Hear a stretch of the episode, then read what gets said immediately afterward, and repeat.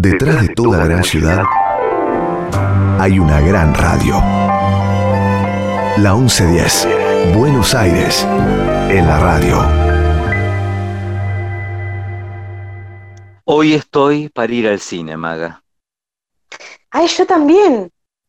Tengo unas ganas de comer pochoclo sentado en la butaca, viendo una película a oscuras y viajando con su música que no te imaginas.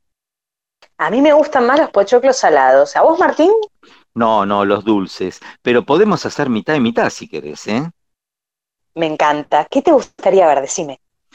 Me gustaría ver una peli que tenga, que tenga, uy, que tenga, ay Dios.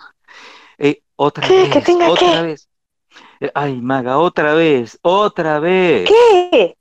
Ya estamos al aire, nos escuchan. Chicos, ¿están ahí? Ay, nuestras amiguitas y amiguitos de Plaza 1110. No importa. Un aplauso y empezamos. Dale. Dale.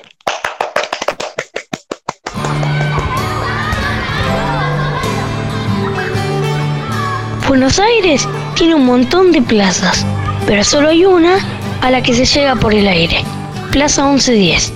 Un lugar imaginario donde Martín Leopoldo Díaz te invita a explorar la música y los sonidos.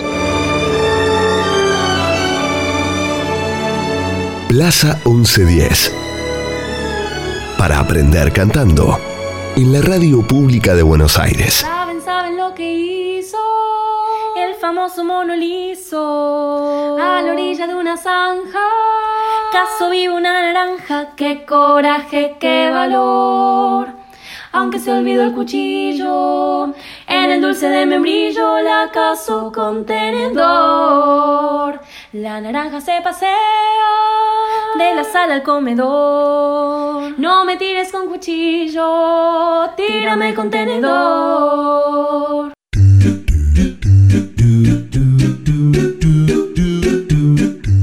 Hola a todos nuestros pequeños y grandes oyentes.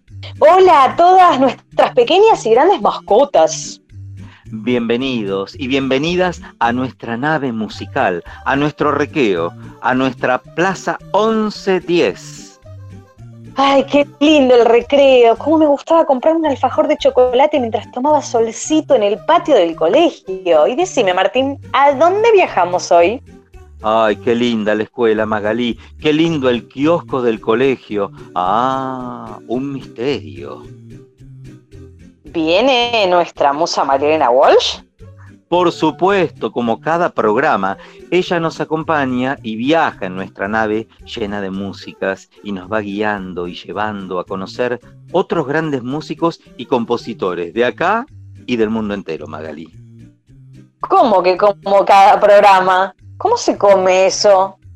Claro, Maga, como cada programa de Plaza 1110, le damos de comer al espíritu, un poco con la música de la musa y otro tanto con la música del músico.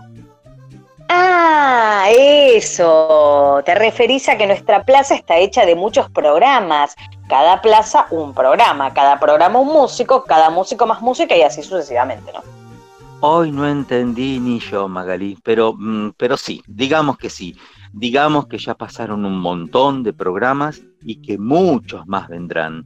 Y ya que estamos hablando de programas y plazas de la musa y la música y de esto y de lo otro, ¿qué tal si les contamos a todos cómo hacen para escuchar los programas que pasaron y los que pasarán? ¿Te parece?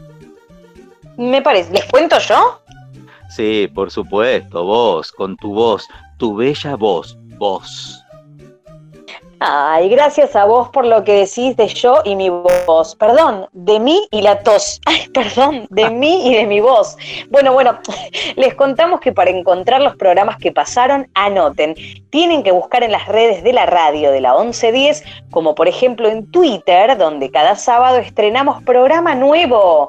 Anoten entonces a buscarnos en Twitter como arroba la 1110. Ahí está, arroba la 1110. Impecable, my darling.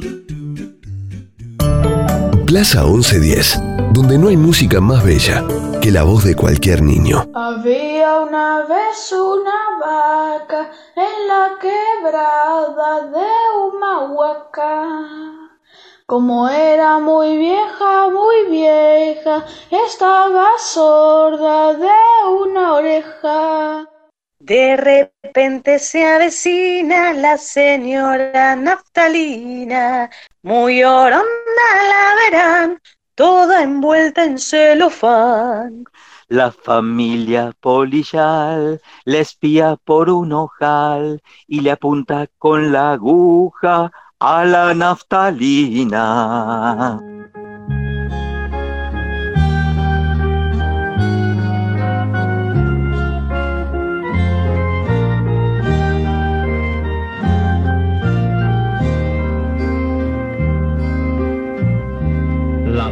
Polilla come lana de la noche a la mañana. Muerde y come, come y muerde lana roja, lana verde. Sentadita en el ropero con su plato y su babero.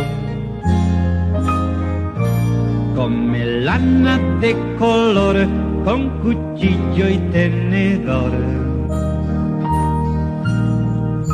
Sus hijitos comilones tienen cunas de botones. Su marido, don Polillo, en un bolsillo. Sus hijitos comilones tienen cunas de botones. Su marido, don balconea en un bolsillo. De repente se avecina la señora Naftalina.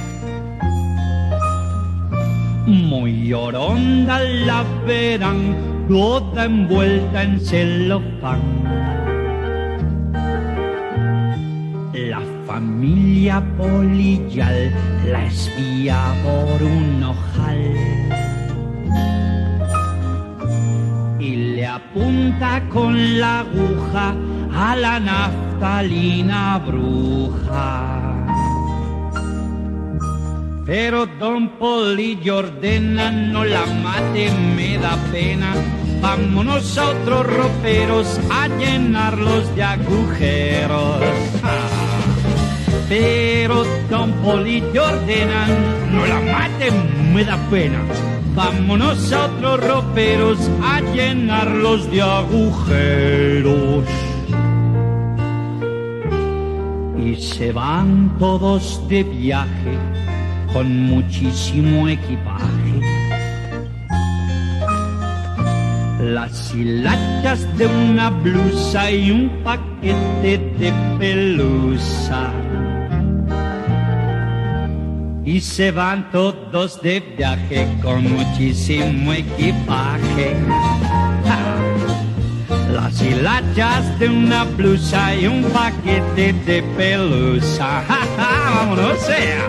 Y se van todos de viaje con muchísimo equipaje. Las hilachas de una blusa y un paquete de pelusa.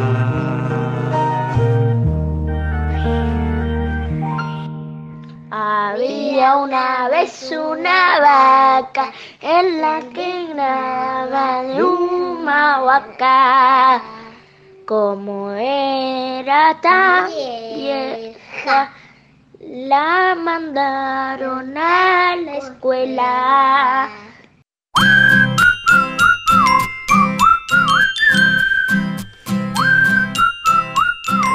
Ya les conté, amiguitos y amiguitas, que nuestra musa es doctora honoris causa por la Universidad Nacional Ilustre de la Ciudad de Buenos Aires. Ay, me parece que no, creo que no. Ah, mira, además te digo, la Embajada de Polonia la condecoró con la Orden de la Sonrisa. Sus libros y canciones han sido traducidos al francés, hebreo, al finlandés, al italiano y al sueco. Molto bene.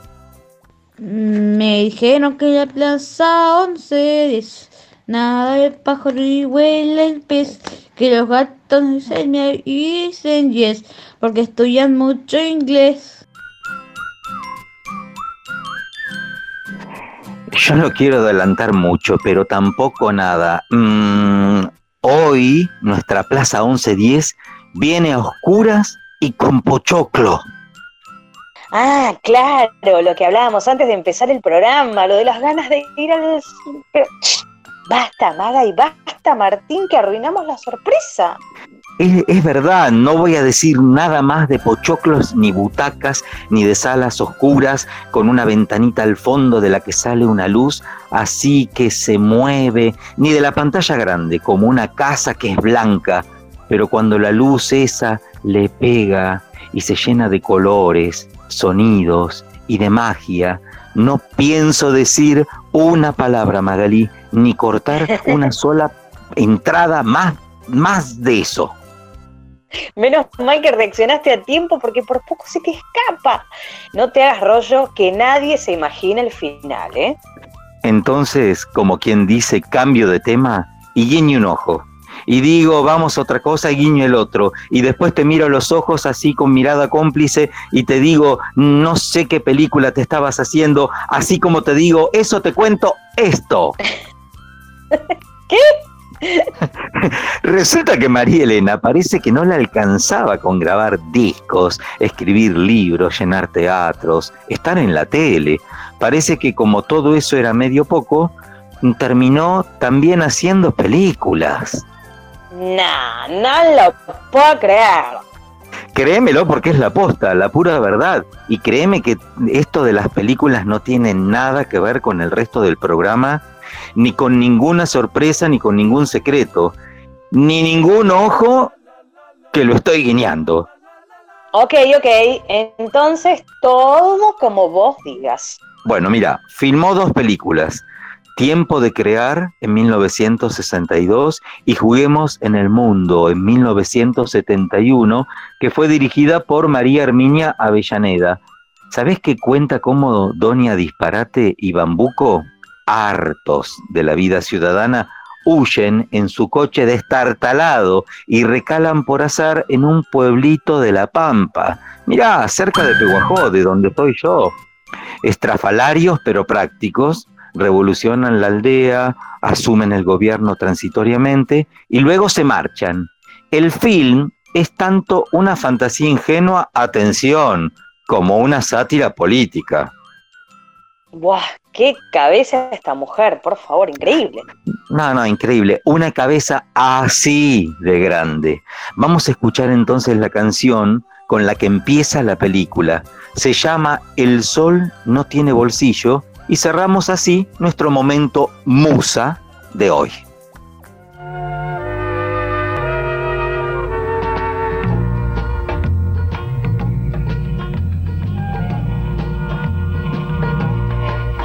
El sol no tiene bolsillos, la luna no tiene mar, porque en un mundo tan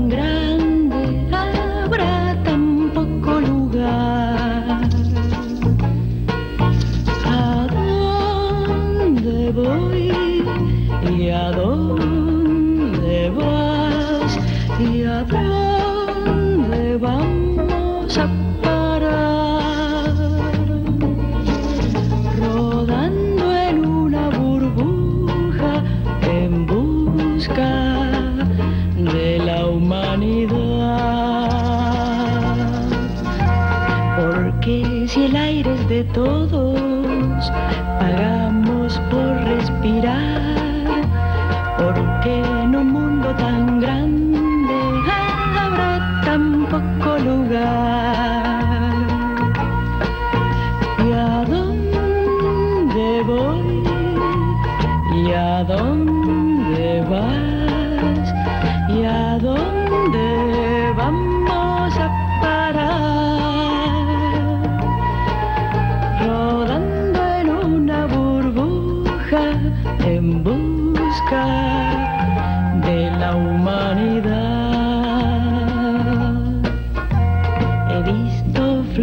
flores cuadradas y un pájaro militar. Porque en un mundo tan grande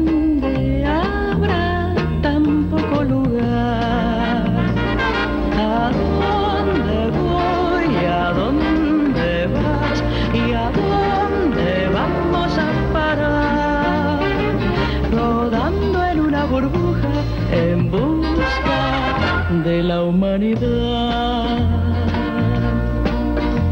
El sol no tiene bolsillos, la luna no tiene mar, porque en un mundo tan grande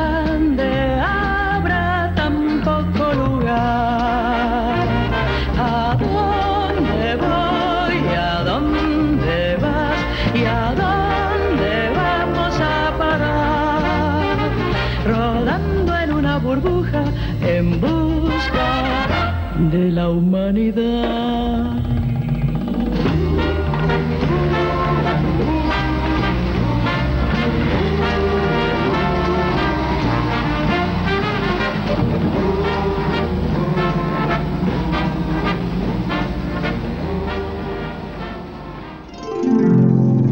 Plaza 1110.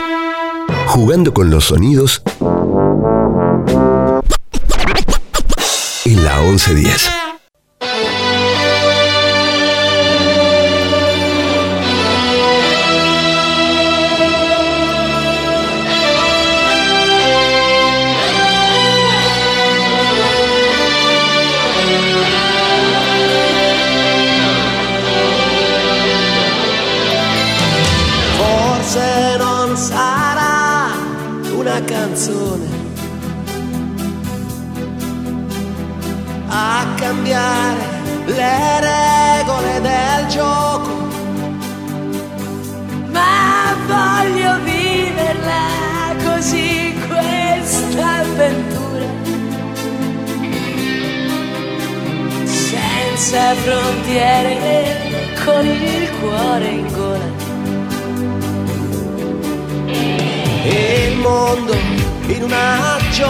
Giostra di colori.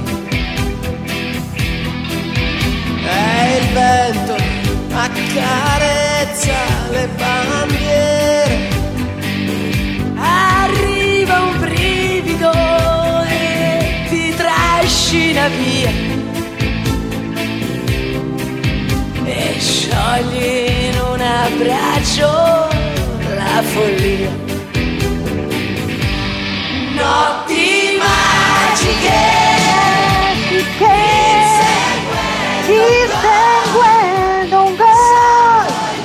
Il cielo di un'estate italiana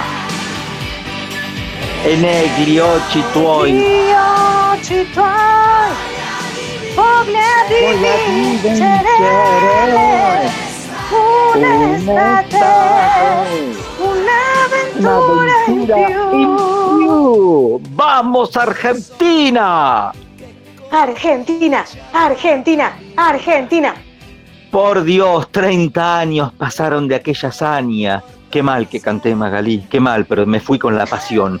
No, No. fuimos, vos sabés que no fuimos campeones, pero fuimos unos subcampeones épicos, épicos Magalí, por Dios. Ay, ya tengo un mareo del viaje y de la emoción también. Qué momento. Ay, es que yo creo que comiste muchos pochoclos y no tomaste un vinito en el viaje vos también, no, ¿no? Tengo más. ¿Querés? Ah, ¿dónde estamos? Siento que ya estuvimos acá. ¿O me equivoco? Mm, estuvimos, pero en Venecia. Ahora estamos en la, la bellísima Roma. Ma por eso questa musica del mondiale. Claro, Magaleta. Justamente en el Estadio Olímpico de Roma se jugó la mítica final del Mundial de 1990. Argentina perdió 1 a 0 contra Alemania y contra Codesal que cobró el penal de la desgracia. Me acuerdo y mirá, y me amargo. Ma tu hai risultati molto fulbolieri, Martini. Un vero tifosi. Un vero fanatico sono io. Ascolta. Goicochea, Lorenzo Sensini, Serrizuela, Ruggeri, Simón Basualdo, Burruchaga, Troglio, Maradona, De Sotti. Impresionante. La formación de Argentina aquella tarde del 8 de julio de 1990. Director técnico el doctor Carlos Salvador Vilardo. El gol de la derrota le convierte en el minuto 85 el alemán Andreas Breme. Italia, tagliatelle, pasta con forchetta. Focaccia di olivo, romero y chitomate. Martín, ma che musica vamos a bere acá? Misterio. Andiamo, no, donna, andiamo.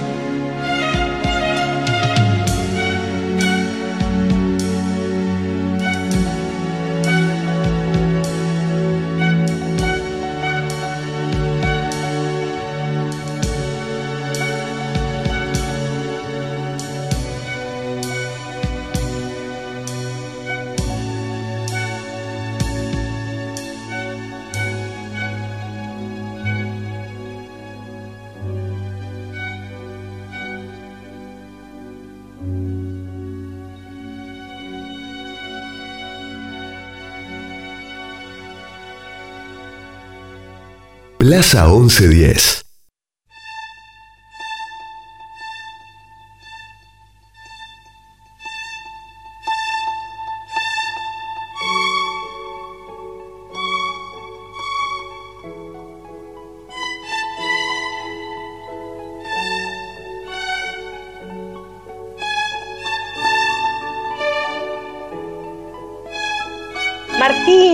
Los chicos y yo ya tenemos ganas de saber de qué compositor se trata. No sé si por favor, dale que estoy ansioso, si no me voy a, a manjarme un gelato de fresa. Qué rica la fresa. ¿Te acordás que hoy me dijiste de ir al cine, verdad? Más sí, Ok, ok. Bueno, vamos a conocer la vida del gran músico Ennio Morricone. ma qué dice en Dios Morricone. Ennio, maga, pero en Dios le queda bárbaro, te diré, ¿eh?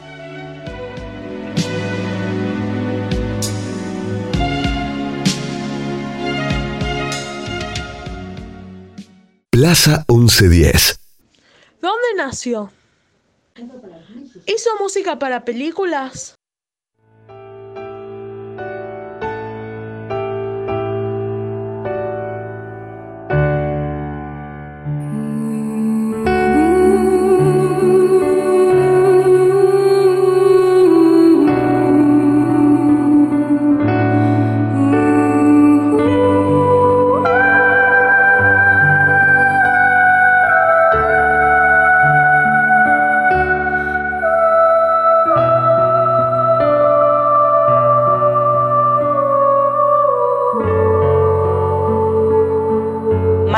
Tiziano y yo y todos nuestros amigos y amiguitas queremos saber, ¿ma cuándo nació?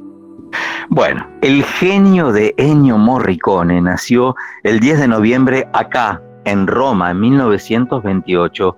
Es compositor y director de orquesta, conocido por haber compuesto la banda sonora de más de 500 películas y series de televisión. Filma, cinema, benne.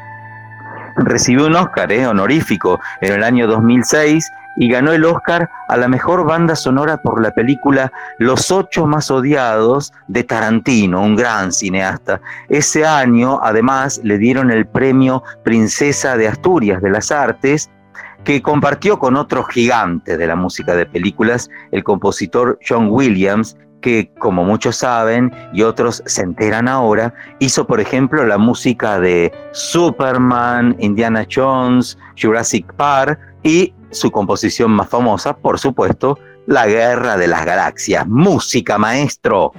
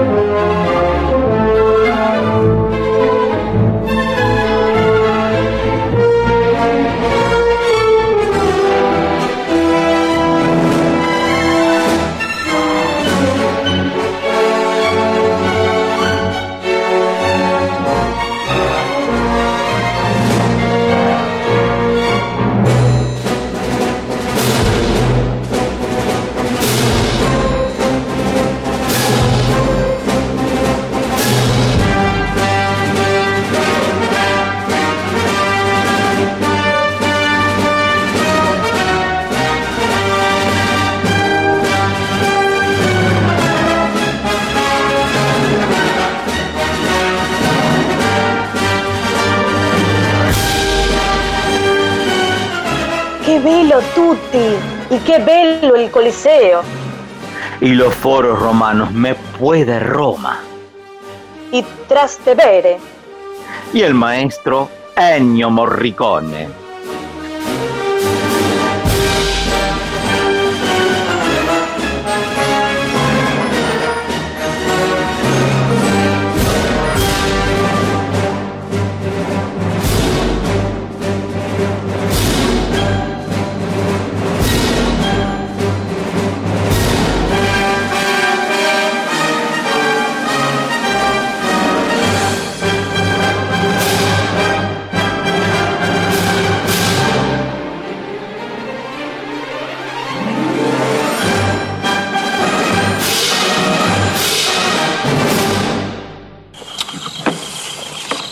This.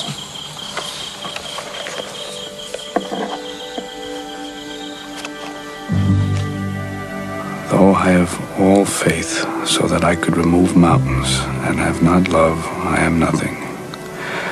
And though I bestow all my goods to feed the poor, and though I give my body to be burned, and have not love, it profiteth me nothing. Love suffereth long and is kind. Love envieth not. Love vaunteth not itself, is not puffed up.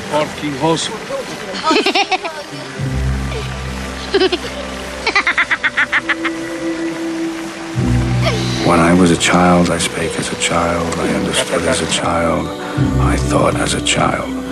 But when I became a man, I put away childish things. But now abideth faith, hope, love, these three. But the greatest of these is love.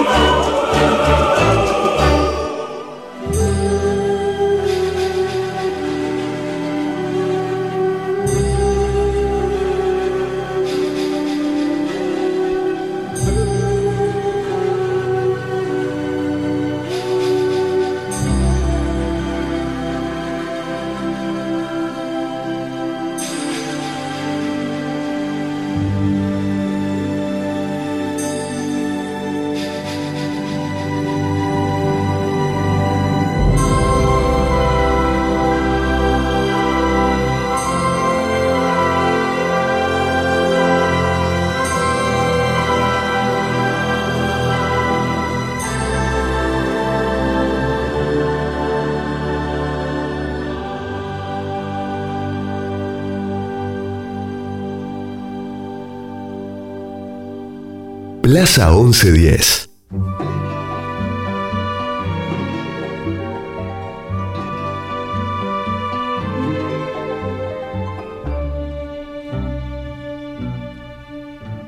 Ti invidio turista che arrivi, ti imbevi de fori e de scavi, poi tutto d'un colpo te trovi, fontana de trevi che è tutta per te. C'è sta una leggenda romana legata a sta vecchia fontana, per cui se ci butti un soldino, costringer destino a fatte tornare.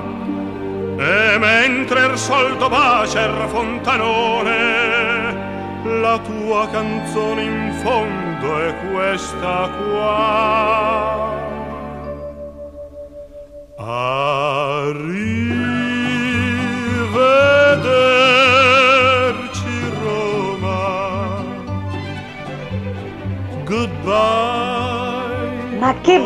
Fontana, che bella acqua, che statua más grande.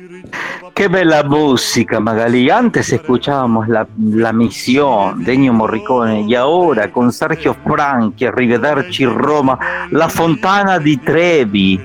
Ah, tira, tira una moneda roja, una moneda maga y pide un deseo, por favor.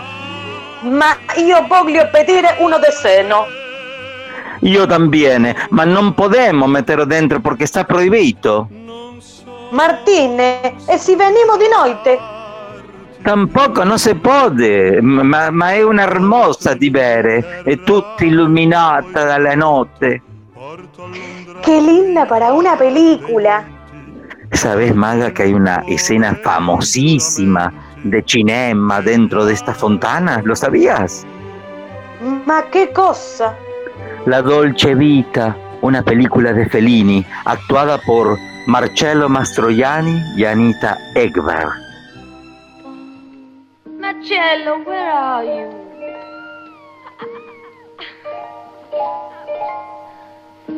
Where did he go for that milk? My goodness.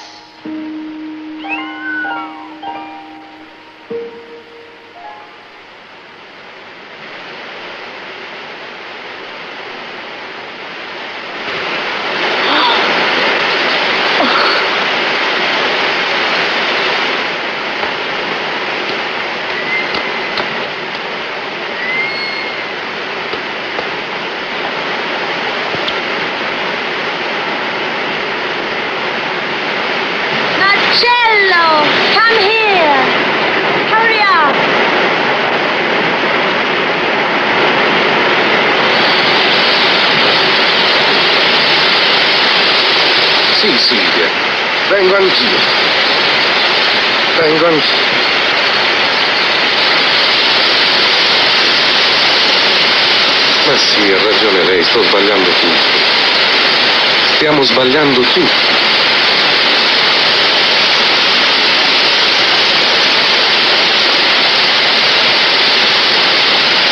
Silvia.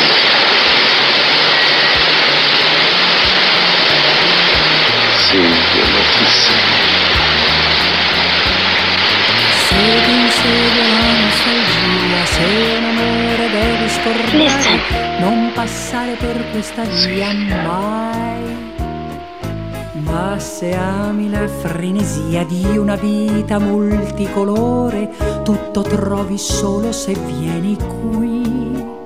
Questa strada sembra finta e dipinta da Renoir. C'è una fetta di Manhattan e una fetta di Boulevard. Quando è notte ha più voci, ha più luci di Broadway. Qui la luna sembra già da dolce strada. Il mercato delle illusioni che si tiene per questa via è il più squallido che ci sia, sì. Qui si vende gloria e speranza, il successo qui puoi comprare, ma che prezzo dovrai pagare tu? Quanta gente disperata sta in vetrina nei caffè. C'è l'attrice sorpassata e un grassone che era re. Il gran sarto con l'amico. Qué linda música. Y decime, Martín, Ennio, ¿hizo la música de esta película? No, no, la de esta película no, pero hizo la de otras tantas películas tan conocidas, Magalí. ¿Cuál? ¿Cuáles, por ejemplo? Mira, hay una que enamoró al mundo entero y que se llama Cinema Paradiso. Se trata de un cine en donde no se podían dar los besos los enamorados, ¿sabes? Eh, y al final de la película... mm, ¿Vas a contar el final? ¿Se puede spoilear? Te lo digo en voz baja a vos. Te muestran todos los besos recortados con la maravillosa música de Morricone y se te pone la piel de gallina. Quiero escuchar la música y después me gustaría ver los besos. Ma in questa piazza o che Dicky tenemos un Dicky que Dicky così, si tu voglio tú lo obtienes, que quiere decir, si lo pedís querida lo tenés. Stellina alle quattro del mattino gira un po' di polverina annusarla. È molto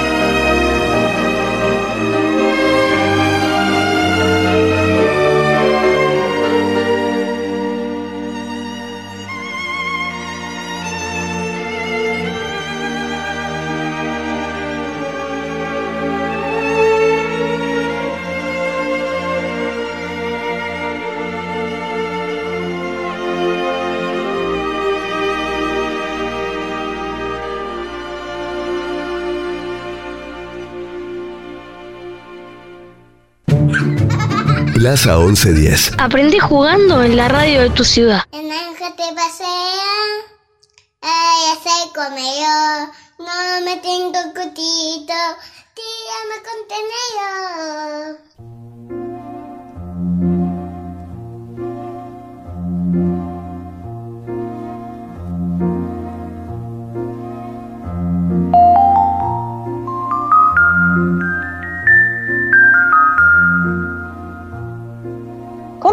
Martín, ¿este señor Ennio Genio siempre supo de música o cuándo aprendió?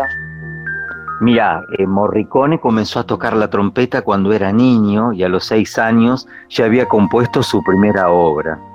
Estudió en la Academia Nacional de Santa Cecilia, en Roma, y a la edad de los nueve años, eh, donde su papá, Mario Morricone, que era músico, lo, lo escribió. Era muy chiquitito cuando empezó.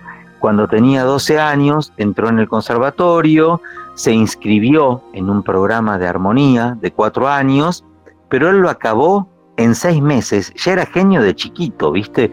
Eh, sí, sí, una cosa de loco, Magalí y su diploma de trompeta lo recibió en el año 1946.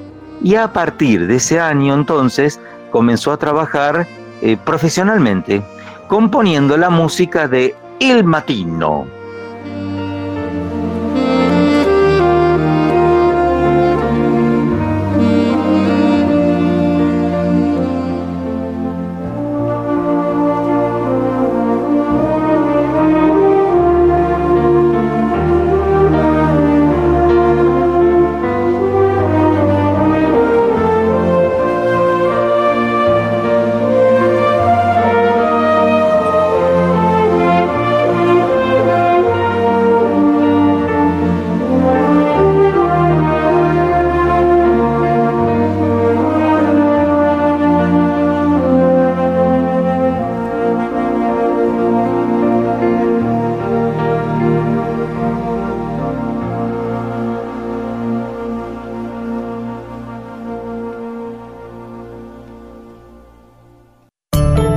Plaza 1110, donde no hay música más bella que la voz de cualquier niño.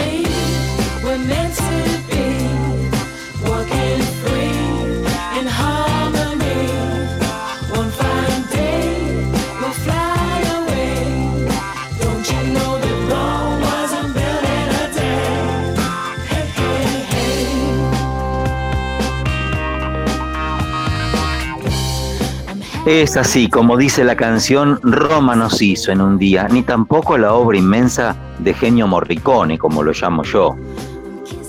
Un genio total del mundo mundial.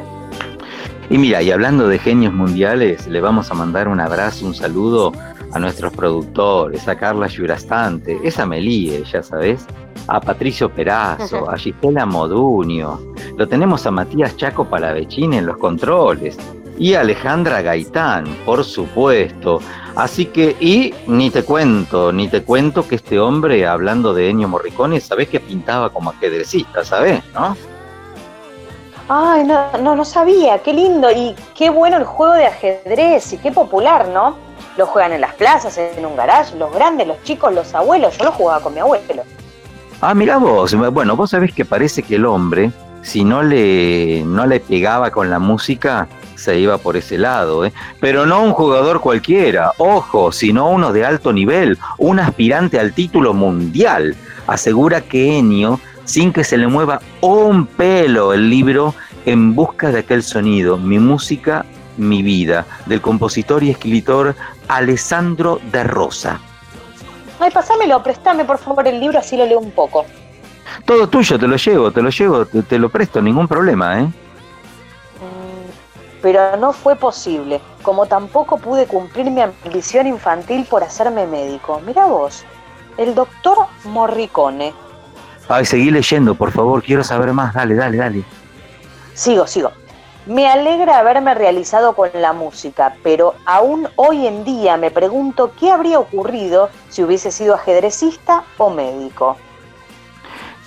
Él seguirá con la duda, Magalí, pero nosotros sabemos que si hubiera seguido entre peones y reyes o agarrado el estetoscopio, el estetoscopio no tendríamos el silbido por Dios eh, de esta obra por un puñado de dólares, la celebérrima melodía del bueno, el feo y el malo, o, los primeros compases de piano de Cinema Paradiso, o el oboe que da el título a la misión, ese tema precioso eh, y más, 500 más de 500 bandas sonoras que este romano compuso. Mira, me pone nervioso lo que estás diciendo, Magalí.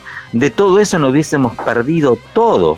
Pero por suerte, en lugar de las negras y blancas del tablero, se quedó con las negras y blancas del piano y del pentagrama, por supuesto.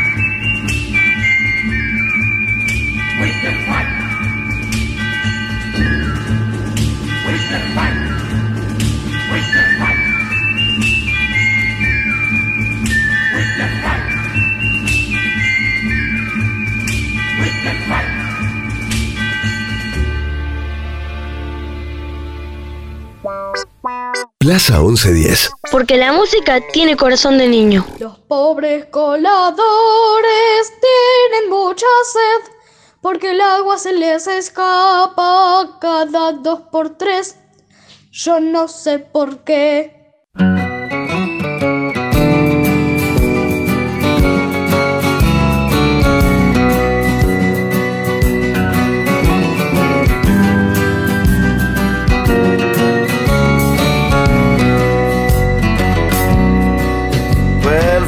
Vestito da dove è sbucato, che impressione vederlo indossato.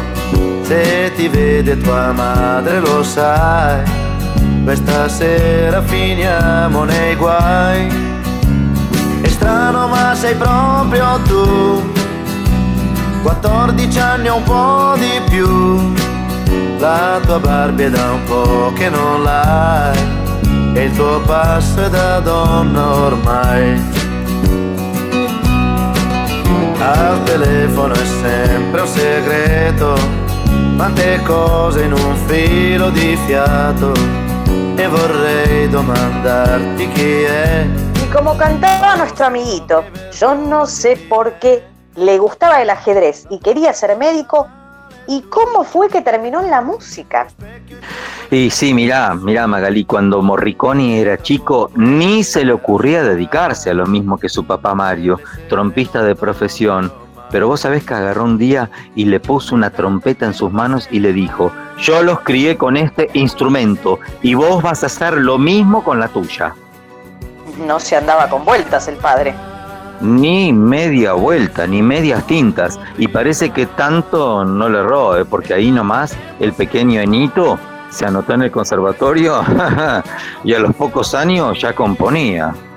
Le calzerete han preso già il posto dei calzettoni. Plaza 1110.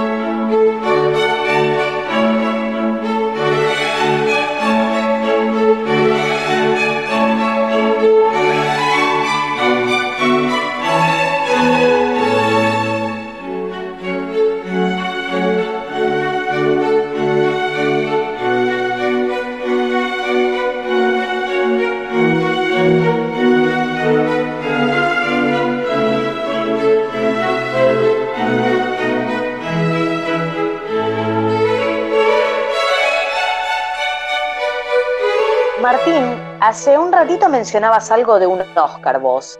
Eh, contanos algo más sobre nuestro amigo. Hablemos de premios. Bárbaro, bárbaro. Ay, mira, me voy con esta música, Magalí. Esta es una película Stano Tutti, se llama Atelier Barroco. ¿Ves que parece que estuviésemos en un castillo, en un castillo barroco? Sí, sí, el, el- talento de Ennio Morricone cambiaría para siempre la historia de la música en el cine. Ganó muchos premios, ¿eh? Y fue nominado muchas más. Pero mirá vos lo que es la vida. Recién en el año 2006 recibió un Oscar honorario. Más tarde también se lo llevaría definitivamente por la banda sonora de la película Los ocho más odiados. John Root says you got a Lincoln letter. I told you, jackass, go hee haw someplace else. That's right, John. You did say that, did you? Yeah, I did. So, you got a letter from Abraham Lincoln. Yes. The Abraham Lincoln? Yes. Abraham Lincoln, the President of the United States Yes. of America, Yes. wrote you a letter personally. Yes. Personally, as in, Dear Major Warren? No, personally, as in dear Marquis. Dear Marquess, Abraham Lincoln, the President of the United States of America. Yes. May I see it? No, you may not.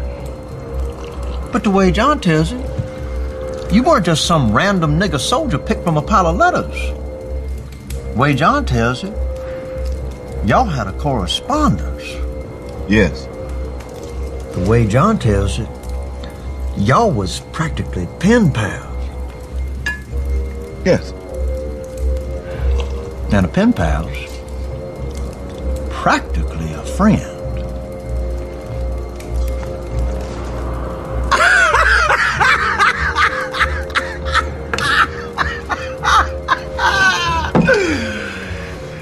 John Rue, you really think a nigger drummed out of the cavalry with a yellow stripe down his back was practically friends with the President of the United States of America?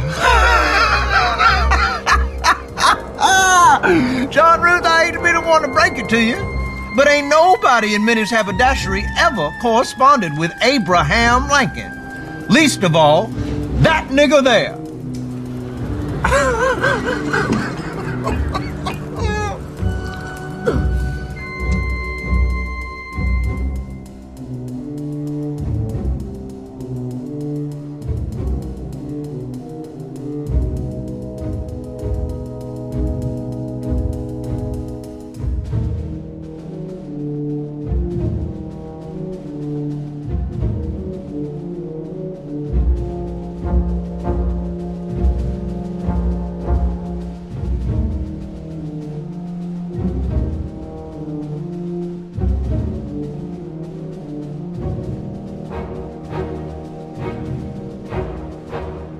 Plaza 1110.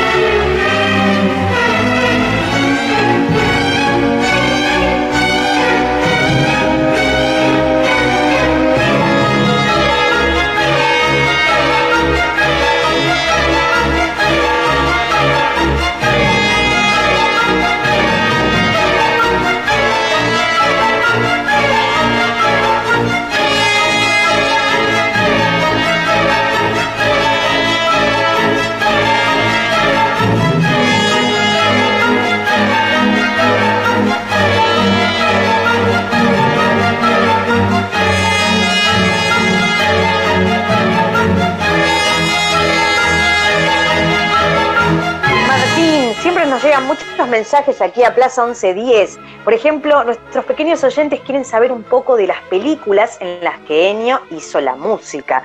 Y los grandes, atención, me piden que hables de Cinema Paradiso. ¿Por qué será? Ay, Magalí, porque Cinema Paradiso es una de las películas más maravillosas que existen eh, para el mundo entero. Es raro encontrar a una persona que no le guste y gran parte de eso es por la maravillosa música que nuestro amigo Morricone compuso, por supuesto. Ay, qué increíble emocionar así a todas las personas. Sí, sí, y te aseguro que sí, porque en Cinema Paradiso hay escenas tan bellas que es realmente muy conmovedora. Toto, el niño protagonista de la película, enfrentado a una gran cantidad de imágenes en la butaca, eh, una, una que hacía que todo espectador se rindiese ante la maestría de Giuseppe Tornatori, el director, eh, aquella en la que Jacques Perrin llora- lloraba ante los besos que habían sido censurados por el cura del pueblo y él había rescatado del olvido. Inolvidable, inolvidable. Ay, quiero ver esos besos. ¿Cómo logrará eso nuestro amigo? No sé, querida maga, pero lo que sí podemos estar seguros es que lo mismo sucede a quien tiene la, la suerte de asistir a un concierto de Ennio Morricone. Tu qua non ci devi venire. Ma come te lo devo fare capire? Si può sapere come è a parlare. Se prende fuoco la pellicola, a come sei piccolo tu, fai una pampata sola, boom! E divento divento un pezzo di carbone. Mm.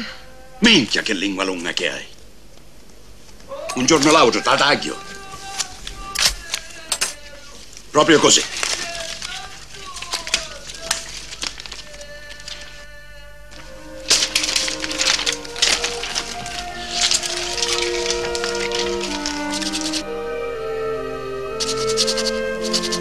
Lo posso prendere? Allora me lo posso prendere. Me lo posso prendere! No! Minchia, ma allora sordo sei! Questo lo devo mettere di nuovo dentro quando smontiamo la pellicola, santo diavolone! Ma peggio in una piattola, sì! Allora questi perché non ce li hai messi quando hai montato le pellicole? Eh? Beh, perché qualche volta non trovo più il punto giusto e allora in sostanza restano qua. Tanto troppe volte se facciano. Allora questi me li posso prendere. No, senta mia. Cosa? prima che ti do un calcio in culo, noi due facciamo un patto. Tutti questi pezzi qua sono tuoi, te li regalo. Grazie. Prego. Però, numero uno, qua non ci deve venire più. Numero due, te li tengo io, capisti? Va bene. Va bene, allora d'accordo. E ora vattene.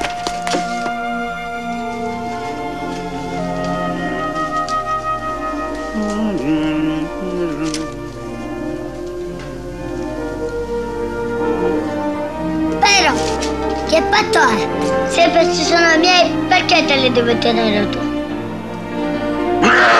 Mica. Non ti farò vedere più, ti spacco la testa, mi sentiste?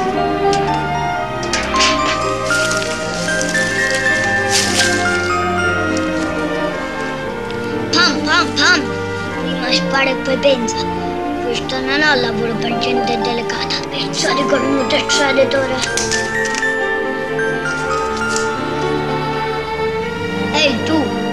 Ludido bastardo, cala giù le mani dall'ombra. Ta ta ta ta. Sporco nero, stai alla larga da me. Se no ti rompo la faccia.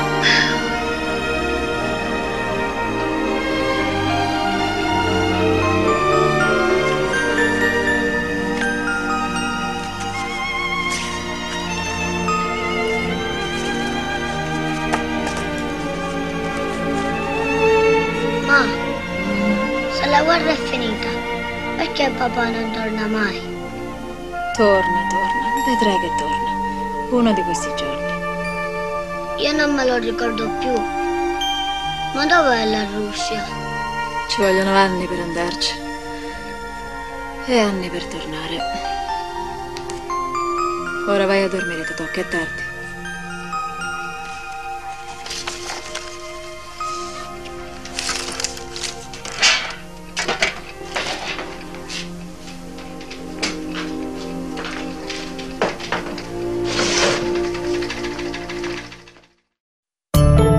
Plaza 1110, donde no hay música más bella que la voz de cualquier niño. Manuelito vivía en Peguajó, pero un día se marchó. Hoy Remida BA te trae una nueva propuesta. Adivinanza sonora. Los sonidos de la naturaleza se presentan en casa de la forma menos pensada. ¿Jugamos a descubrir paisajes de agua? ¿Qué será este sonido? ¿Será un amigo remando por el río? ¿O tal vez un molino en movimiento? Soy yo. Estoy llenando una olla para cocinar. ¿Y ahora qué estará pasando? ¿Será una bailarina patinando sobre hielo? ¿O tal vez un tren viajando por el campo? Es el agua que está hirviendo. ¿Estará lista la comida? Los materiales nos hablan. Sus sonidos inspiran miles de historias. ¿Se animan a inventar más y compartirnos las suyas? Remida BA. Quédate en casa.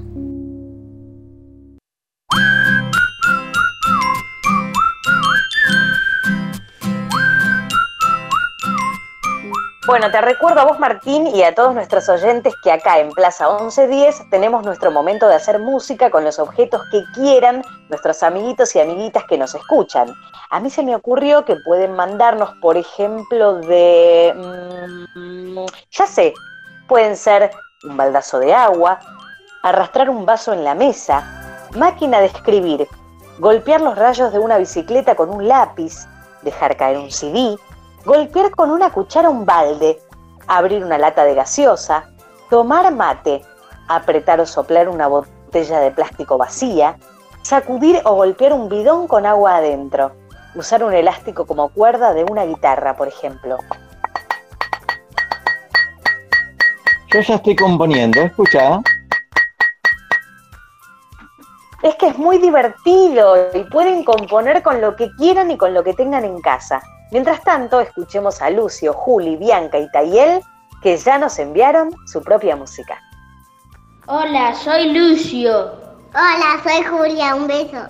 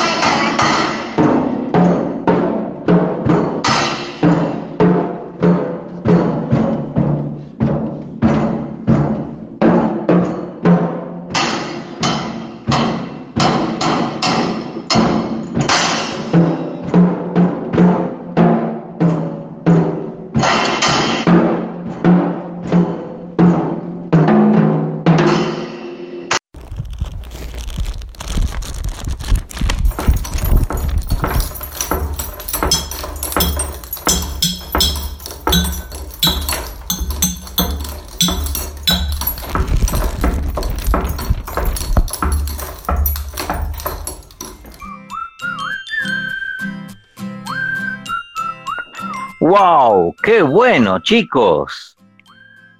Increíble, ¿eh? Y no se olviden que pueden enviarnos su música o sus saludos o lo que tengan ganas de enviarnos al WhatsApp de la radio, aclarando siempre que es para nuestro programa Plaza 1110. Así que agarren papel y pirome y anotar el número que les va a decir mi amigo Miki. Hola, amiguitos y amiguitos. ¿Quieren comunicarse con nosotros? Pues adelante. 15 36 99 86 60. Va de nuevo. 15 36 99 86 60. ¡Oh, chorus!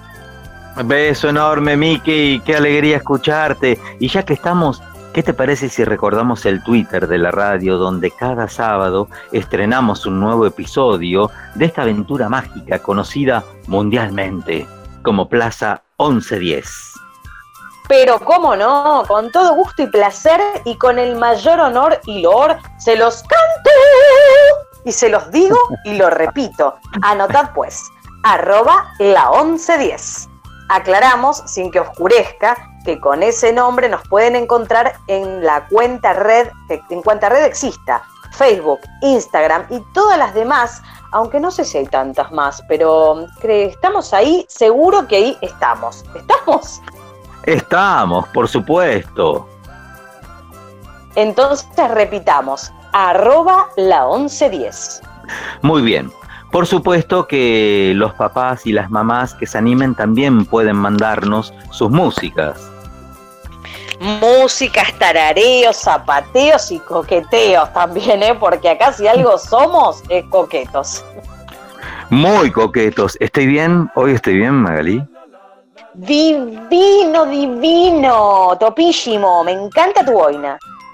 Viste qué linda. Ahora, como siempre, eh, en esta parte de la plaza, les presentamos alguna curiosidad musical y hoy tenemos una plaza tan cinematográfica que les traje August Rush, una película que cuenta la historia de un joven guitarrista de rock y una violonchelista clásica, quienes comparten un encuentro romántico. La música original de esta película fue escrita por Mark Mancina, eh, el cual pasó más de un año y medio componiendo las partituras para esta película y comentó, la historia está enfocada en hacer reflexionar cómo nos conectamos y respondemos a la música. Es sobre este joven niño quien cree que encontrará a sus padres a través de la música. Eso es lo que lo guía. Escuchemos entonces la rapsodia de August en Do mayor. Música, maestro.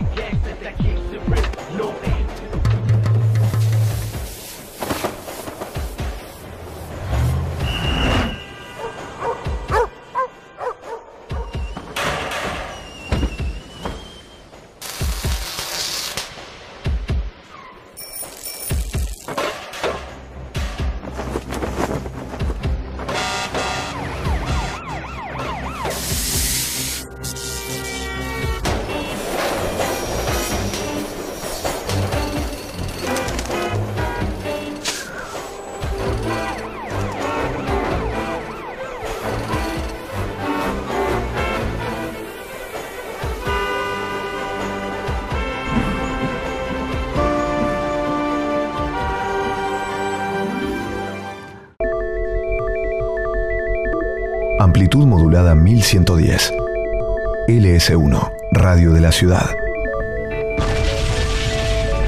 La 1110, la radio de Buenos Aires.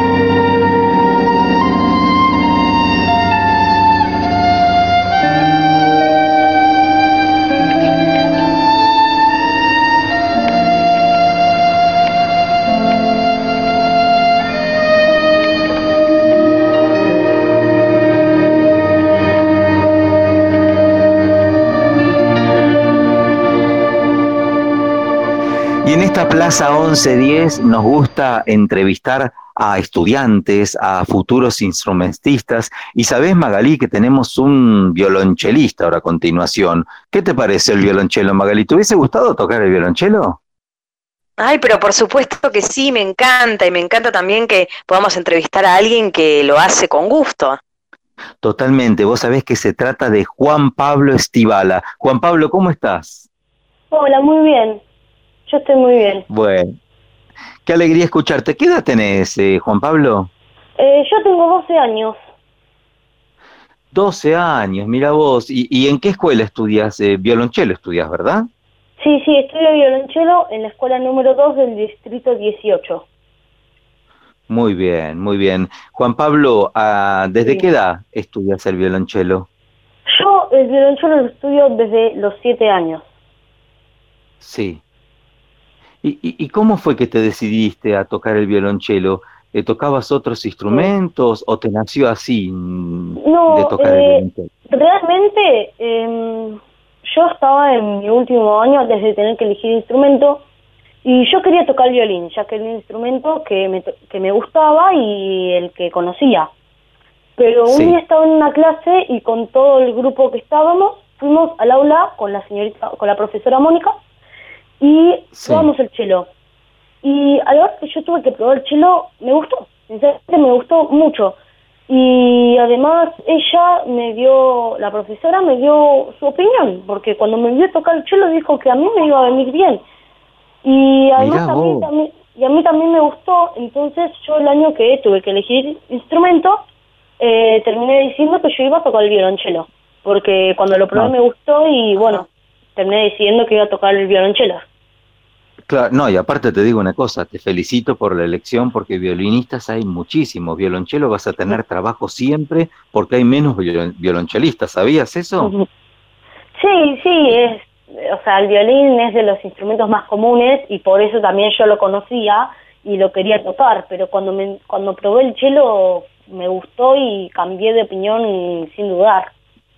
Claro, claro, claro. Estamos hablando con Juan Pablo Estivala, que es violonchelista, y, y decime una cosa, ¿y tu papá y tu mamá eh, tocan algún instrumento? ¿Son músicos o nada que ver? Sí, o sea, mi mamá eh, cuando era chica empezó a tocar piano, igualmente en- terminó pasando que no nunca tuvo así como esa oportunidad de ser profesional, pero ella tocaba piano y le gustaba. Y mi papá, bueno, eh, mi papá sabe cantar, eh, Sí. no toca ninguna banda ni nada, pero sabe cantar y también sabe tocar la guitarra, ya sea acústica, Ah, bajo eléctrica, sabe tocar la guitarra. Sí. Y sí, una época también en la que tuvimos una batería. Hubo una época, pero mi papá más que nada canta y sabe tocar la guitarra. Claro, me imagino el orgullo que deben de tener cuando te van a escuchar a los actos, ¿no? ¿Qué, qué te dicen? Me felicitan. Yo cuando termino de tocar, obviamente, como normalmente tocamos en grupo, porque yo obviamente en la clase somos dos, tres, actualmente en la clase, clase somos tres, obvia- eh, cuando estamos ahí. Y también les- tenemos ensamble, que seríamos todos los chelos, sea el nivel que sea, obviamente más o menos de cuarta etapa para arriba. Y, Sí. y también tenemos ensamble, entonces es en grupo. Pero Ah. cada uno tiene su parte y cuando terminamos de tocar y guardamos el chelo y voy yo con mis papás y me dicen, muy bien, Juan, eh, Claro, lindo, felicitaciones, tocaste re bien. Y tal vez algún día Qué mi bueno. abuela me quiere ir a escuchar y va y también me felicita y le encanta. Ay, la abuela, me imagino, me imagino la abuela, ni hablar, Sí. ni hablar. Ahora, decime una cosa, ¿qué te ves más? ¿Tocando en el ensamble o tocando como solista? Porque vos viste que en el ensamble uno comparte, te reís, compartís. El solista, el solista es más Sí. complicado, pero es, qué sé yo, por ahí, mm, es- no sé, ¿vos qué, qué, qué te ves más, solista o ensamble? Yo depende, sinceramente depende, porque mm, hay veces que mm, me gusta tocar en grupo porque, bueno, o sea, más, o sea, es más, yo en la escuela de música estoy en la orquesta y también es una, es más, es un grupo más grande todavía.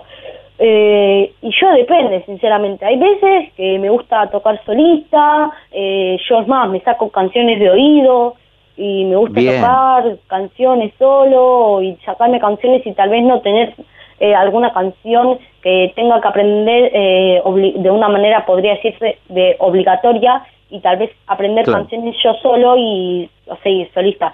Pero hay veces que me gusta estar en grupo también por eso, por estar con amigos, eh, hablar, reírnos, también tocar tipo en grupo nuestras partes y que también hay veces que en grupo suena mejor y que suena como más sí, suena mejor con algunos sonidos extras que hace que le dé un toque mucho mejor. Entonces depende, si prefiero tocar solista o en grupo, depende de la situación. y, y, decime una cosa, Juan Pablo, el hecho de tocar solo, cuando tenés que tocar solo, viste que hay un grado de exposición importante, ¿te pones nervioso o no? Es como que te agrandás ante la situación.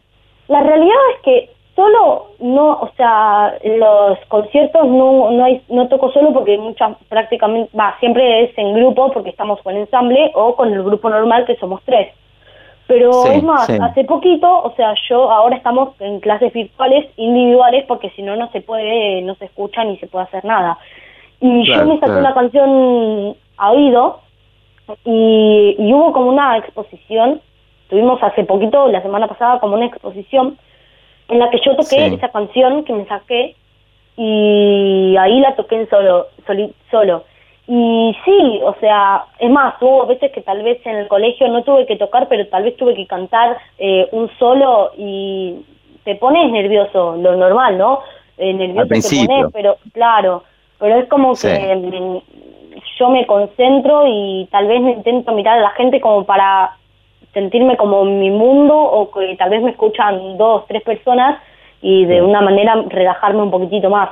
Y la otra vez que toqué, por ejemplo, con el chelo solo en la exposición virtual también estaba re nervioso porque estaba tocando yo solo ahí, además del chelo, que también es un instrumento complicado y sí, nervioso obviamente me pongo, pero bueno, dentro de todo, estoy dentro de todo, pero te digo una cosa, Juan Pablo, los músicos que no sentimos nervios, si no sentís nervios no sirve de nada, porque el nervio te da esa fibra, esa cosa de salir adelante, es como que el nervio te da fuerza. El que no, quien no siente nervios, ¿qué quieres que te diga? Hay algo que está fallando ahí, ¿eh? para mí, no sé para vos. Sí, no sé, puede ser, depende. Bueno, vos no sabés qué energía nos has dejado realmente. Eh, a, mí me diría, mm, me gustaría pedirte algunas palabritas eh, que les digas algo a los chicos de otras escuelas eh, o un chico que está mm, eh, que por ahí no sabe si tocar un instrumento. ¿Qué le dirías vos a, un colega tuyo, a un chico de tu misma edad? Yo sinceramente le diría que haga lo que le gusta y si esa y si esa ese amigo o amiga quiere tocar ya sea un violonchelo, un piano, una guitarra o lo que sea, eh, que lo haga porque le va, le va a terminar gustando y le va a terminar pasando bien. Y al fin y al cabo también el estudiar música te da miles de opciones al, a lo largo de la vida. Y, y sí, si vos tocas lo que te gusta, vos uno tiene que hacer lo que le gusta en general en la vida. Y si vos querés tocar un instrumento, eh, tenés que intentar y aprovecharlo. Eso también es algo que me dicen siempre mis papás, que yo haga lo que me gusta y que lo aproveche. Es más, o sea, yo todo lo que hago lo hago porque me gusta. Eh, yo ya sea toco el chelo, lo hago porque me gusta, porque yo lo elegí. Mis papás siempre están apoyándome, diciéndome que hacelo y te va a venir muy bien, que haga siempre lo que me gusta. Y bueno, yo les doy el mismo consejo, eh, que hagan lo que les gusta y que si quieren tocar un instrumento, que lo hagan, que lo prueben. Al menos que lo intenten. Después si no pueden, bueno, pero al menos que lo intenten, como para de última sacarse eh, las ganas y la curiosidad de cómo lo harían.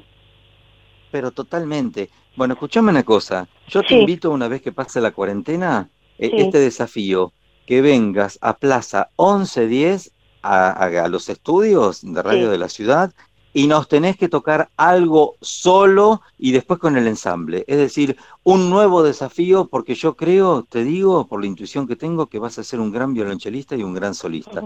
Te lo digo así nomás. Gracias. Bueno, te mando un abrazo enorme, Juan Pablo, y te digo algo, que viva la música. Chao, Juan Pablo.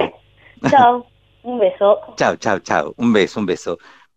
Seguimos viviendo esta plaza 1110, hoy dedicado a Ennio Morricone, viajando por Italia, con cierto toque de nostalgia, ¿verdad, Magalí? Así es, como cuando estuvimos por Venecia, qué recuerdos, ¿eh? Qué recuerdos hermosos, qué recuerdos. Y hablando de recuerdos, la tenemos aquí a Mónica Vicente, que es profesora de violonchelo de la escuela número 2 del distrito 18 que a mí me contó un pajarito que nos tiene que contar algo. Bueno, ahora se lo voy a preguntar. Primero la saludo. Mónica, ¿cómo estás? Hola, buenas tardes. ¿Cómo están? Buenas tardes, Magalí también. ¿Cómo ¿Qué tal? Buenas tardes. Una alegría tenerte al aire aquí en esta plaza 1110, hoy dedicada a Ennio Morricone. Bueno, Mónica, mira, vos sos violonchelista y a mí me contó un pajarito que vos tu primer impacto artístico lo tuviste en un cine, en un cine de barrio. ¿Es verdad eso? Sí, es verdad. Este, yo nací y viví mis primeros 18 años en un pueblo, en Rufino, en Santa Fe. Y mm, buscando así como... Yo iba a una escuela de música donde había un solo maestro para todos los instrumentos y su señora también nos iniciaba en la, en la flauta dulce y después uno tenía que elegir un instrumento. Pero cuando yo, después de elegir el cello, yo empecé a recordar, digo, ¿dónde saqué? Si no había televisión, yo no había escuchado nunca un cello, lo veía paradito en un rincón. Y me acordé de que una vez este, fuimos, vino a, al pueblo la orquesta de Rosario. Y vino al cine, uno de los cines más importantes. Y el recuerdo que yo tengo de esa orquesta es cuando tocó el violonchelista y que me acuerdo también que hizo pizzicato porque lo relacionaron con un cuento y las gotas de lluvia a la ventana. Y bueno, eso, pero después de un tiempo me di cuenta de que eso a mí me había marcado, ¿no? Este, para la elección del instrumento. Qué cosa. Vos sabés, Mónica, que hoy estamos dedicando el programa eh, a Ennio Morricone y te acordás de esa película maravillosa, eh, Cinema Paradiso, por favor, el cine del pueblo. Aparte, otra, cuando vos me hablas de Ennio Morricone, a mí también me viene otro gran recuerdo, que es mi casa, teníamos discos de pasta, disco, de después de los discos, y yo tenía en casa, había un disco muy escuchado, que justamente era la banda de sonido de El Bueno, el Malo y el Feo. Este, y se escuchaba muchísimo. Y si vos me hablas de, de música, eh, sí, me acuerdo de eso, y también de Cinema Paradiso, esta cuestión de tan importante que tiene este músico de poder meterse dentro de la película con una personalidad tan fuerte de la música y, y no invadirla, ¿no? O sea, que uno tenga tan ligado, en Cinema Paradiso tiene tan ligado el recuerdo de la secuencia de las fotos a la música, ¿no? Este, este sí, sí, sí, es verdad. Queridos amiguitos, estamos hablando con Mónica Vicente, que es profesora de violonchelo de la escuela número 22 del distrito 18. Sí, sí, sí. Em, vos sabés, Mónica, que ahora escuchándote, hablando de las cuerdas, ¿qué sería el cine sin música y las cuerdas que otorgan ese sonido, ¿no? Ligado, como vos hablabas, el sonido de las cuerdas tan especial y del violonchelo, ¿cómo definirías vos el sonido de tu instrumento, el violonchelo? Eh, sí, este, todo el mundo habla de que se parece mucho a la voz humana o es el más parecido a la voz humana. Yo creo que el timbre de un instrumento uno lo elige porque tiene mucha empatía, mucha empatía de personalidad. Y hablando, uniéndolo con Ennio Morricone, uno escucha esas melodías largas, líricas, tan cantables, y el cello tiene mucho de eso, tiene mucho protagonismo en esas cuestiones musicales, porque es para cantar, para expresar. Este, Yo lo defino por ahí. Tiene, después yo también, como te dije, buscando, encontré que tenía mucho que ver conmigo, ¿no? Este, por ejemplo, cuando uno le muestra en la escuela eh, a los chicos el instrumento, se lo hacemos probar, porque eso define eh, cómo te, cómo te eh, cómo te reflejas en el instrumento, cómo el instrumento te refleja a vos, más allá de los adjetivos, ¿no? Cómo vibra el instrumento en vos. Cómo vibra y lo que, lo que diríamos como una prueba y error, es decir, en el caso de un instrumento hay que tocarlo o tratar de tocarlo para ver qué es lo que te ocasiona en tu cuerpo y en tu alma, ¿verdad? Sin duda, eso define siempre la elección del instrumento. En 20, casi 30 años que tengo dando clases de cello, eh, es la prueba irrefutable. Un chico toma un instrumento y dice, sí, es mío, no, no es para mí. o lo puede tomar en una clase cuando se lo mostramos o un compañerito se lo prestó. Y eso define, eso define. Por eso siempre hacemos esas pruebas que todo el mundo pone en fila y todos pasan y prueban, todos los que quieren, ¿no? Claro, claro, claro. Y qué importante es el apoyo familiar, Mónica, con lo que nos estás diciendo. Aquí nos escuchan mamás, papás, tías, abuelos, es decir, el apoyo para los niños de, de, su familia, para que prueben, para que experimenten. Sabés que nosotros en Plaza 1110 tenemos un momento del programa donde hacemos músicas con diferentes instrumentos. El hecho de probar y de vencer los prejuicios. No, la familia es sin duda es, este, muy importante. Acá en la escuela yo tengo un grupo de familias que me apoyan en el trabajo, pero están con los chicos. También esta cuestión de que las escuelas de música están en, un barrio es muy importante, tanto como la escuela de música de mi pueblo, porque las distancias geográficas de tiempo en esta ciudad definen a veces si uno puede acceder a un conservatorio o no a estudiar este, y más en las primeras instancias cuando son chiquitos. uno eh, organiza ensayos extras y ahí están los papás organizando su vida cotidiana para traer a los chicos, ¿no? O poniendo todos sus ahorros en la compra de un instrumento. Eh, no, este, y otra cosa muy importante, una cosa muy importante, Mónica, que los que trabajamos y los que hemos trabajado en escuelas de música y en dependencias municipales, como decimos, eh, vencer ese prejuicio también de que todo en el centro es lo mejor, todo en, eh, no es así, es decir, hay que descentralizar un poco lo que vos decías, las escuelas de barrio, porque no importa el prestigio y el renombre o la ubicación geográfica, lo que importa es el estudio y la seriedad con la cual se trabaja en ese lugar. Y además, en esta cuestión de niños, ¿no? Qué bueno empezar en las escuelas de música. Eh, yo he trabajado solamente en esta, pero conozco varias y tienen como un entorno muy familiar. Entonces un chico es un entorno eh, casi ideal para empezar a tomar un instrumento, para probar uno, para probar el otro. En las audiciones se escuchan cómo tocan otros niños, otros instrumentos. Este, nuestras audiciones a veces son multitudinarias porque vienen el papá, los abuelos, los tíos. Es muy importante ese acompañamiento y están cerca de casa. Están cerca de casa. Mónica, nosotros te abrazamos tan fuerte como vos abrazás al violonchelo cuando tocas. Esperemos darnos un abrazo prontamente una vez que pase la cuarentena y, gracias por este ratito. Unas palabritas para aquellos chicos, chicas que te están escuchando y que quizá todavía no probaron el violonchelo. ¿Qué le dirías? Y yo les diría que se atrevan a probar, a sentirlo, a tocarlo, a que se acerquen a las escuelas de música que son gratuitas, que si no es el violonchelo será otro instrumento, que elijan, que se animen a entrar en este mundo de la música que es maravilloso para compartir también con otros chicos y con otros grandes, porque la música eh, se borran esas barreras de la edad, a veces en una orquesta hay, hay de todas las edades y se comparte maravillosamente. Mónica Vicente, beso enorme, gracias por este ratito, que viva la música y nos vamos con la música de Ennio Morricone. Chau, chau, gracias. Muchísimas gracias. Chao.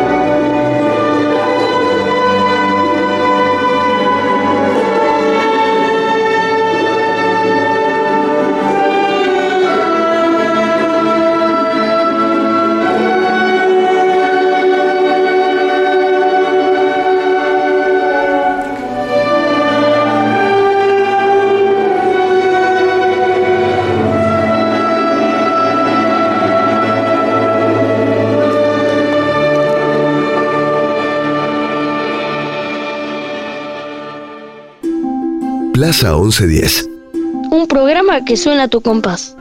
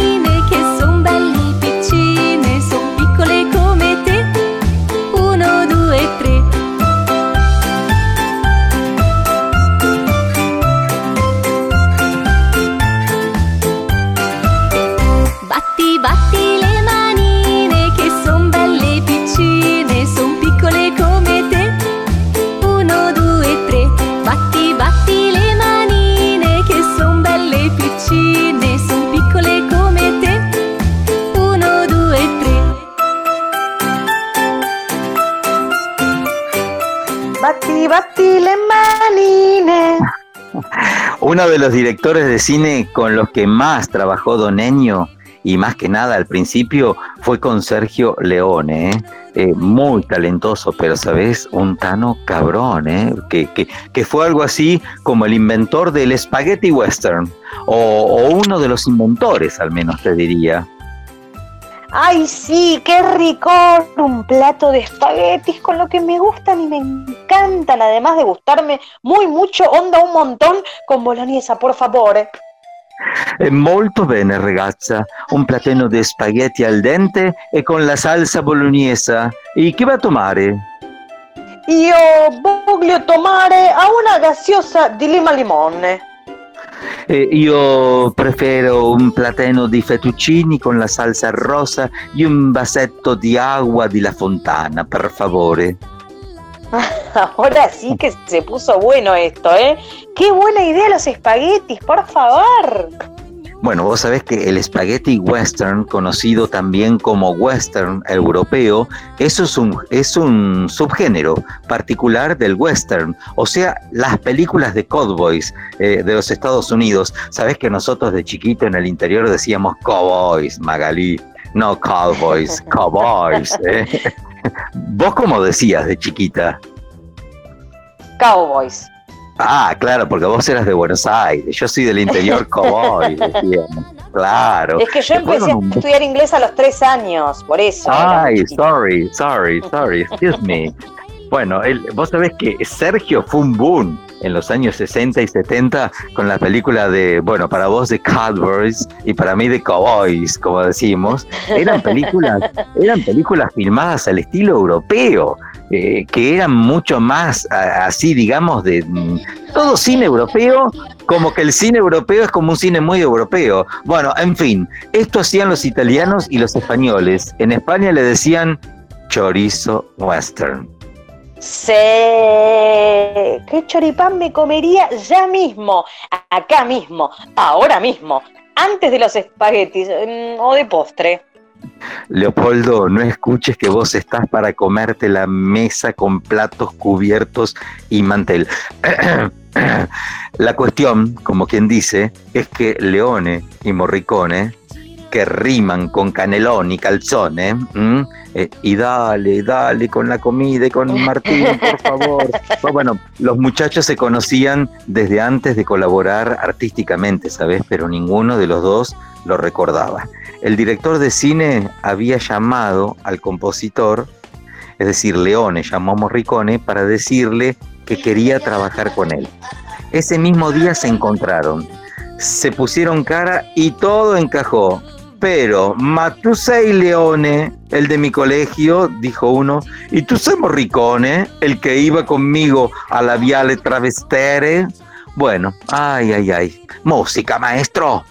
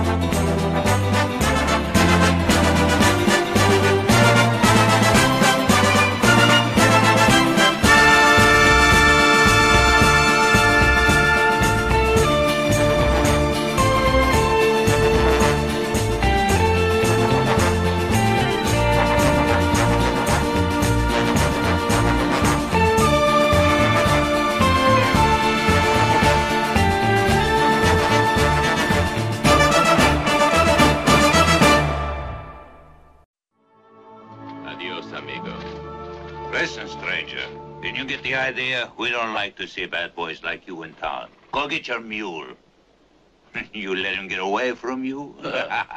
You see, that's what I want to talk to you about. He's feeling real bad. Huh? My mule. You see, he got all riled up when you men fired those shots at his feet. Hey, you making some kind of joke? Mm, no. You see, I understand you men were just playing around, but the mule, he just doesn't get it. Of course, if you were to all apologize. I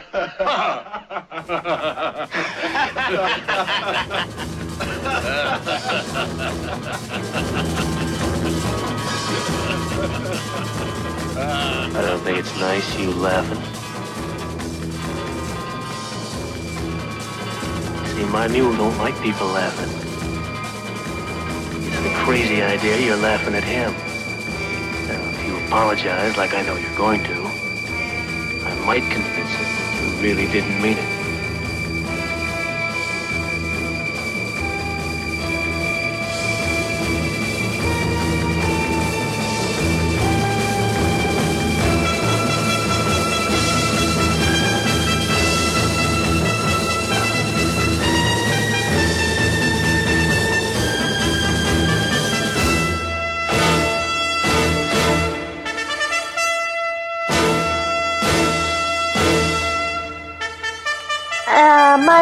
Entonces eran re amicis y nunca se peleaban. Molto bene. Va bene, ma no tan bene. Ma perché? Ma perché è una relazione conflittiva. Le due erano di personalità molto forte. ma perché? Porque no sé. Pe- Pero Leone se había puesto cabeza dura con que el tercer acto de, de por un puñado de dólares tenía que estar dominado por una pieza que sonase como a The Way o de Dimitri Tiomkin, compuesta por, por Río Bravo, ¿te acordás de Howard Hobbs? Uh, qué problema entonces. Molto, molto problema. Morricone amenazó eh, con bajarse del proyecto si le hacía componer algo como aquella canción. Poco después, Leone dio un paso atrás y enfadado me dio más libertad. Ennio, no te pido que imites, sino que hagas algo parecido. Pero, ¿qué quería decir con esta frase este hombre? Ma qué quería decir el Sergio Leone? Ma no sé, pero lo que hizo Morricone fue reciclar una canción que había compuesto él mismo dos años antes para Il Drammi Marini de Eugenio O'Neill y se, se la colé sin decirle nada, nada, decía el divertido, el compositor italiano, arreglada, ¿eh? eso sí, de forma decisiva para recalcar la solemnidad que necesitaba la escena imaginada por Leone.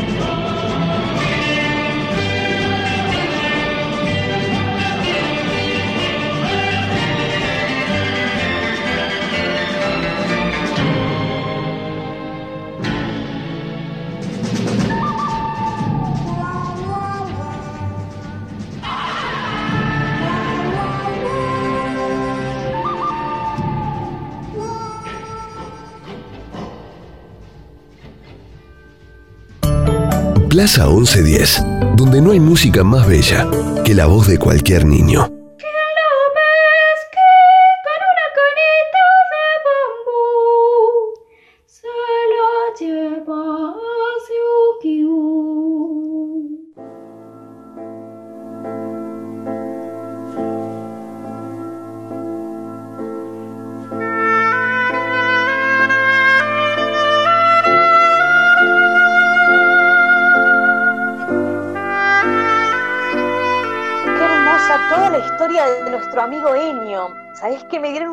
Ganas de ver todas sus películas mientras comemos un gelato? O con este frío mejor una pasta a la carbonara. Manchar, manchar.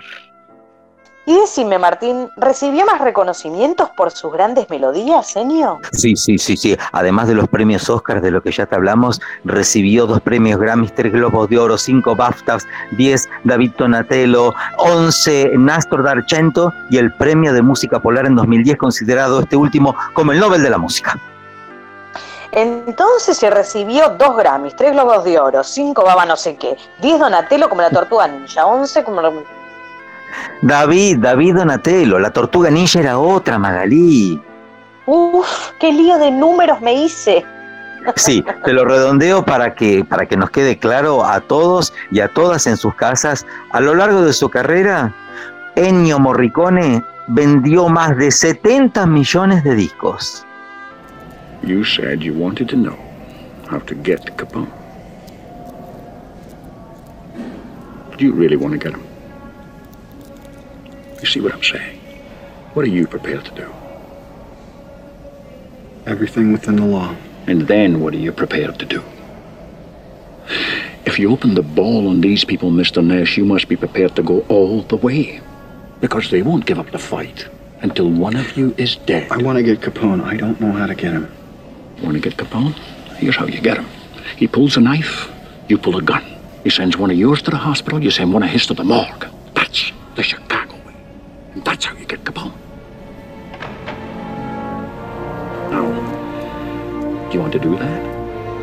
Are you ready to do that? I'm making you a deal. Do you want this deal? I have sworn to put this man away with any and all legal means at my disposal, and I will do so.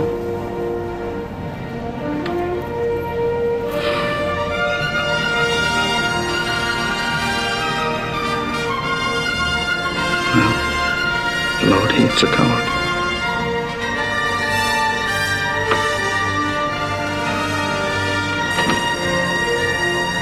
Do you know what a blood oath is, Mr. Ness? Yes. Good, because you just took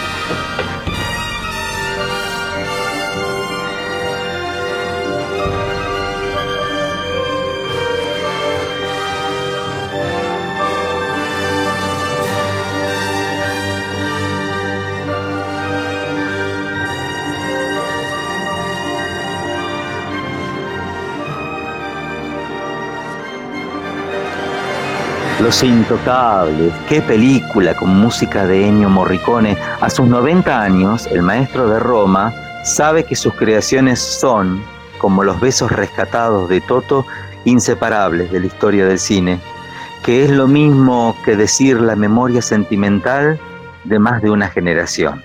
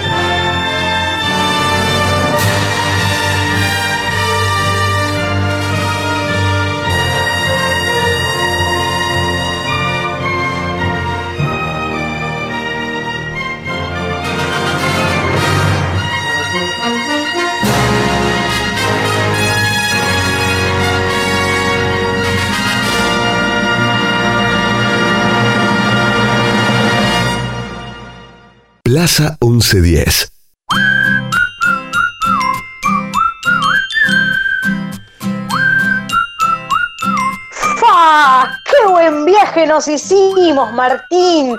Vamos ahora a dejar Roma y ¿quién te dice la próxima a dónde nos lleve la nave?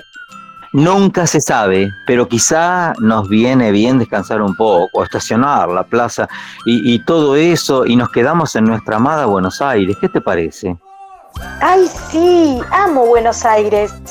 ¿Te parece cerrar este hermoso programa dedicado a Ennio Morricone de Plaza 1110, el de hoy, con nuestra musa Marielena Walsh? Pero por supuesto, me encanta escuchar a María Elena Walsh. Gracias por oírnos, amiguitos y amiguitas. Hasta la próxima. Gracias, gracias grandes y pequeños oyentes. Hasta el próximo destino. Chao Magalí, chao, chao a todos. Chao.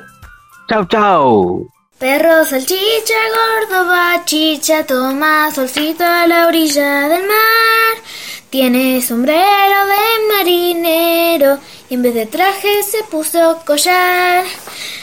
Una gaviota medio marmota, visca y con cara de preocupación. Viene planeando, mira buscando el desayuno para su pichón. Perro salchicha, gordo bachicha, toma solcito a la orilla del mar. Tiene sombrero de marinero y en vez de traje se puso collar. Una gaviota medio marmota, visca y con cara de preocupación.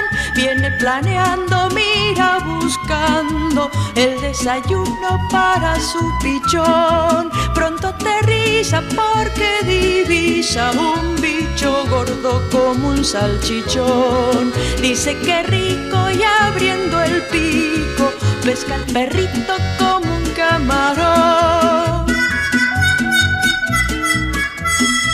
Perro salchicha con calma chicha, en helicóptero cree volar, en la pajarraca como lo amaca, entre las nubes y arriba del mar. Así lo lleva hasta la cueva donde el pichón se cansó de esperar. Pone en el plato liebre por gato, cosa que a todos nos puede pasar. El pichón pía con energía, dice mamá, te ha fallado el radar. El desayuno es muy perruno, cuando lo pico se pone a ladrar. Doña Gaviota va se alborota, perro salchicha un mordisco le da. En la pelea, qué cosa fea, vuelan las plumas de aquí para allá. Doña Gaviota, ojo en compota, perro salchicha con más de un chichón. Así termina la tremolina, espero que servirá de lección. El que se vaya para la playa, que desconfíe de un viaje en avión. Y sobre todo haga de modo que no lo tome